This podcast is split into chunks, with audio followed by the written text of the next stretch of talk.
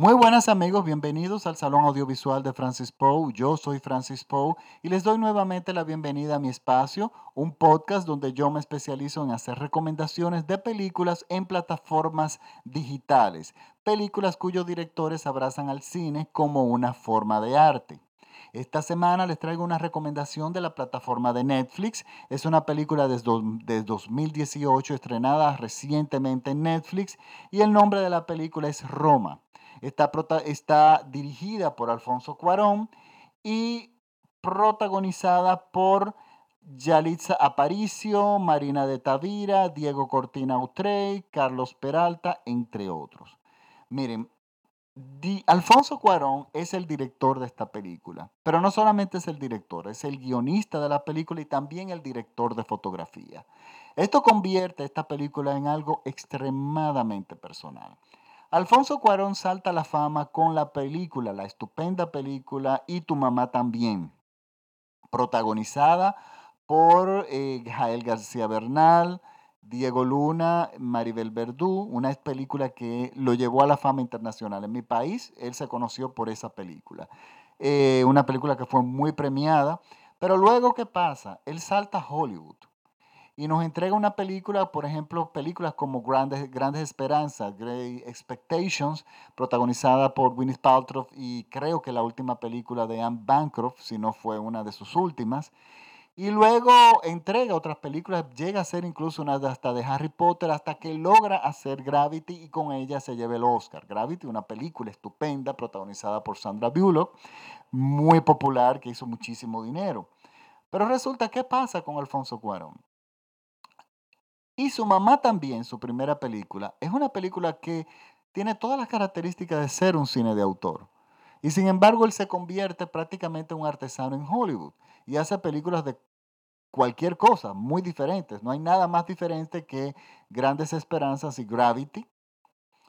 Eh, o, Gravity o, o, la película que hizo de una de las que hizo de Harry Potter, que no la he visto ni la voy a ver porque a mí no me gustan las películas de Harry Potter, pero estamos frente a un director que evidentemente es muy talentoso y que tiene una parte de él muy, muy profunda que es de autor, que lo demuestra en su primera película que normalmente no es la primera película que un director elige hacer. Hay directores, por ejemplo, como Steven Spielberg, que han sido directores comerciales toda su vida y resulta que ya ahora en su parte, en su última etapa, nos está entregando una cantidad de películas maravillosas, con una profundidad increíble. Pues bueno, resulta que Alfonso Cuarón inicia con Y tu mamá también. Y bueno, pero a él le fue bien, la película tuvo muy buena fama, creo que le fue muy bien a la, en, la prensa, les digo, en la, en, la taquilla.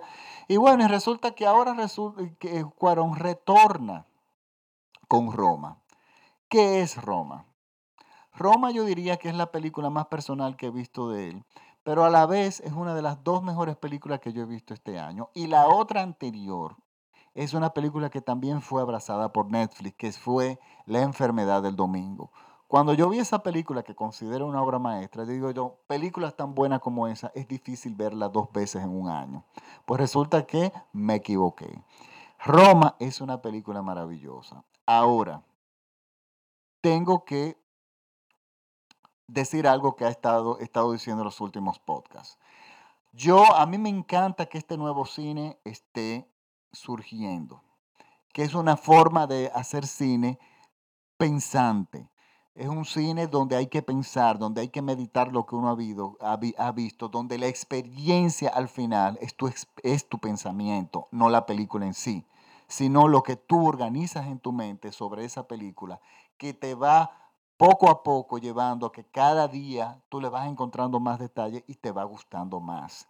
Por lo tanto, estamos frente a una película que aquellos jóvenes, esto mucho va para los jóvenes, estamos acostumbrados a la inmediatez, estamos en una época donde todo debe ser a un clic de distancia.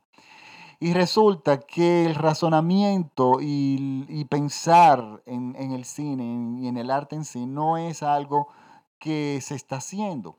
Por ejemplo, los forums que eran tan comunes en los años 80, 70 y antes, incluso hasta el principio de los 90, prácticamente han desaparecido porque las películas, si bien son muy buenas, no dejan nada al a, a, discutir. Claro, no todas son así, por supuesto. Me estoy hablando, estoy hablando de películas que llegan a circuitos comerciales muy conocidos.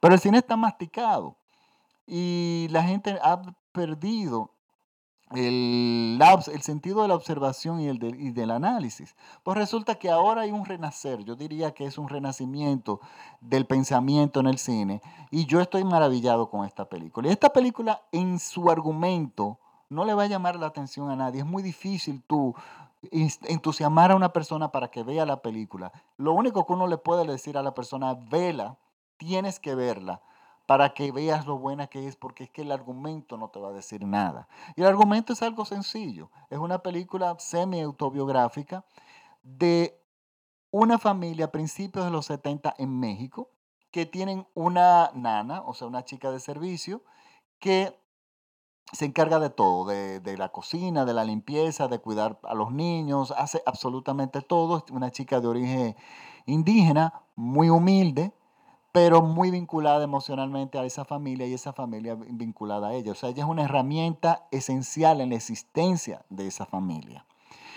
Y resulta que vemos cómo la sociedad mexicana se va desplegando sus, sus aspectos en la interrelación de las personas en esta familia y en el transcurso de la película con algunas cosas que no le quiero decir porque serían spoilers, que es la, son pequeños detalles que nos van llevando, van extendiendo la narrativa de la película. ¿Qué pasa? Yo no les voy a decir más argumentalmente de ahí, pero sí les puedo decir algo. Yo crecí en los 70 en mi país, yo estoy en la República Dominicana. Yo crecí en una dictadura, la dictadura de Joaquín Balaguer. Y todo lo que Cuarón expresa en esa película se aplica perfectamente a mi país. Perfectamente a mi país. O sea, yo estaba viendo esta película y me parecía estar viendo a mi familia y viendo en el, eh, y viéndolo el ambiente donde más o menos yo crecí. las analogías son impresionantes. Y es que estamos en un país, y esta es una película, les voy a decir uno de los aspectos, porque esta película tiene muchísimos aspectos argumentales eh, que, que se pueden discutir. Pero estamos frente a una mujer, la dueña de la casa, que está casada con un doctor, son clase media, media alta, yo diría, para los estándares de Latinoamérica, o por lo menos para los de mi país. Una familia que vive muy bien, eh, y ella está dedicada a cuidar sus hijos, pero bueno, está la, la nana que es la que realmente pasa 100% del tiempo con ellos. Y resulta que, bueno, resulta que vemos que el esposo, el padre de la familia, decide abandonar el hogar por X razón. Y vemos cómo una mujer tiene que enfrentar, ya de clase acomodada, esta situación. Por supuesto, con muchas desventajas. Lo mismo lo vemos del lado extremo con la chica india. Y miren, déjenme decirle una cosa, de, eh, que es la, con la chica que es la mucama. Vemos los dos lados de la historia dentro de un mismo hogar. Nos cuentan las dos historias, o sea, la historia que no sabe la dueña de la casa, porque esta chica habla muy poco de su vida personal, pero vemos también en el desarrollo del argumento las analogías entre las dos mujeres. Y es que, miren, le voy a dar un dato en mi país. Estas estadísticas no me las he inventado yo. Estas son estadísticas recientes. Más del 45% de los hogares en mi país están compuestos por madres solteras cuyos padres de los hijos nunca ha existido o fue una persona que abandonó el hogar. Y las mujeres han tenido que tomar las riendas de ese hogar, han tenido que trabajar, ser madres, ser proveedoras, ser absolutamente todo. Y esta situación la vemos en esta película. Pero vemos también muchísimos detalles, cómo funcionan estas sociedades. Esta película es en los años 70, pero nada de eso ha cambiado. Lo que ha cambiado es que vemos protestas de jóvenes en aquella época porque habían unos movimientos de protestas muy fuertes. En mi país los había también, se han diluido. Los jóvenes hoy en día no están en eso. Por lo menos en mi país son muy pocos los que están por, eh, que quieren luchar por los derechos y porque una sociedad cambie. Y vemos que este director nos cuenta esa cantidad de sentimientos, ese despliegue de situaciones sociales o de la sociedad mexicana por medio de las imágenes. Él didácticamente no nos cuenta nada. Todo lo vemos y todo lo percibimos. Y es aquí donde está el valor de esta película. Y es por esa razón que él decide escribir el guion, ser el director de fotografía y ser el director. No sé cuáles son realmente las razones, pero que el, hecho de que haya sido el director de fotografía para mí así fue uno de, de los puntos más positivos de la película. ¿Por qué? Cuarón hace algo sumamente atrevido. Yo me sorprendí muchísimo cuando vi esto. Él utiliza el formato panorámico, o sea, el, formato de pantalla grande, más, bien grande, para contar una historia que se desarrolla en en, paredes, entre muros, en un hogar. Eso es muy poco común porque ese formato se utiliza para películas grandes, épicas, películas donde hay muchas eh, escenas al aire libre, esas películas épicas de vaqueros, eh, películas del espacio, donde hay mucho que enseñar. Pero sin embargo, él utiliza ese formato para contar una película donde los actores se ven un poco lejos, o sea, no encontramos, es muy rara vez que mm, son muy pocos los primeros planos, pero lo que el director logra con esto es que la historia de estas mujeres no son exclusivamente de ellas, son parte de la sociedad. Y vemos que lo que acontece en ese, en ese hogar es parte, es un eslavo, es simplemente una, una pieza más del engranaje de cómo funciona México como sociedad. Pero ¿qué pasa? Yo estoy en República Dominicana. En mi país es exactamente lo mismo. Como les dije, creo que ya se los dije. Y, esto es, el, este tipo de cine, esta película lleva a, un, a una gran discusión. O sea, es, es una película maravillosa. Está filmada en blanco y negro, digital. Señores, las imágenes en blanco y negro más hermosas que yo he visto en muchísimo tiempo me recordó mucho. Eh, México eh, tuvo un director eh, de fotografía legendario que se llamó Gabriel Figueroa, que hacía sus fotografías, en, era, se destacó en películas en, blanco y negro. Todas sus películas tenían una belleza visual impresionante. Y luego, cuando México hizo la transición al color, como que no la supo hacer muy bien. Incluso yo vi películas de él Gabriel Figueroa fotografiadas en color y, nunca se destacaron tanto como su trabajo en blanco y negro. Y aquí eh, Cuarón de cierta forma hace un homenaje a, este cine en blanco y negro, que nos contaban normalmente esas películas de, de, este director de fotografía, normalmente en las que él participaba, muchísimas de ellas películas María Félix, nos contaban películas muy sociales y bueno, y yo entiendo, o me gustaría pensar que es una, hasta cierto punto una especie de homenaje que le hace Cuarón a él. Señores, esta es una película maravillosa, pero esto, atención, esta película no se puede ver entretenido con otra cosa. Esta es una película que merece toda la atención del mundo. Se debe ver sentado y se deben observar todos los detalles. No podemos ver esta película como una trama eh, dividida en, etapas. Por ejemplo, ah, la chica se enamora del chico, eh, discuten, se separan y luego se juntan y todos son felices. O sea, las fórmulas argumentales en esta película ustedes no la van a encontrar. Pero sí es una desnuda. La sociedad mexicana de aquel entonces, que no sé cómo estará hoy en día, pero mi país está exactamente en la misma situación y es una película que al mismo tiempo es hermosísima. Es una película que está muy bien actuada por estos actores todos desconocidos. Está sumamente bien ambientada.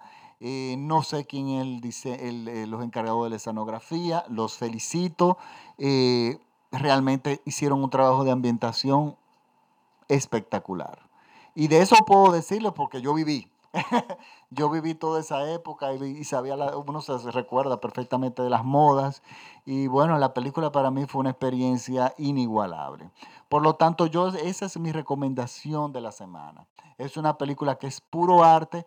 Felicito a Alfonso Cuarón, Felicito a quienes eh, eh, creyeron en este proyecto y también felicito a Netflix por darle la distribución. Déjenme decirle algo, esta película en los televisores se ve impecablemente bien. Esta película es una, si bien es una experiencia maravillosa siempre verlos en, pantalla grande, es una experiencia maravillosa verlo también en, muy en un buen televisor. Tiene una banda sonora magnífica en el sentido de la sonorización de la película. Eh, si usted tiene un teatro casero, eh, la película hace el máximo uso de todas las bocinas, de todos los eh, altoparlantes que tengan. Va a ser un uso inteligente y, la experiencia es todavía mucho mejor si la ve en, condición, en, buenas condiciones. Por lo tanto, esta es mi recomendación de la semana. no se la pierdan. Yo voy a colgar este pod. Recuerden que me pueden seguir mis podcasts son, son gratuitos. Me pueden buscar en Facebook como el Salón Audiovisual de Francis Poe, en Twitter como Francis Poe, en Instagram como Francis Poe también. Y mis podcasts los pueden escuchar en Spotify, en TuneIn, en iTunes Stores, en SoundCloud. Bueno, ustedes escriben el Salón Audiovisual de Francis Poe en Google y pueden elegir en cualquiera de las plataformas en que están mis podcasts y escucharlos. Esta es mi recomendación, apoyen este cine, véanlo, aquellas eh, personas que estudian cine, esta es una película que hay que ver. Y a todos a, eh, a quienes nos gustan el arte en general, van a gustar de esta película. Pero vuelvo y les repito, tienen que verla con madurez y tienen que verla con mucha atención, porque eh, los jóvenes estoy seguro que se la van a encontrar lenta, porque los, muchos jóvenes están acostumbrados a la inmediatez de un clic que nos entrega la época de Internet. Pero gracias a Dios esto está cambiando, el cine está cambiando por medio de las plataformas digitales y este cine se está viendo cada vez más. El cine donde usted puede pensar, donde, eh, donde hay una cantidad de historias nuevas que contar que se están contando sobre todo en Latinoamérica y en incluso países como la India. Bueno, pueden escuchar cualquiera de mis podcasts, lo pueden descargar. La mayoría de esas películas todavía están disponibles en Netflix. Y nada, ahora sí me despido. Los veo la próxima semana con otro podcast que será también de una película mexicana. Hay tres películas mexicanas en, Netflix ahora mismo que son estupendas y que la han subido recientemente. Por lo tanto, me, nada, me despido y espero que disfruten tanto esta película como lo hice yo. Chao.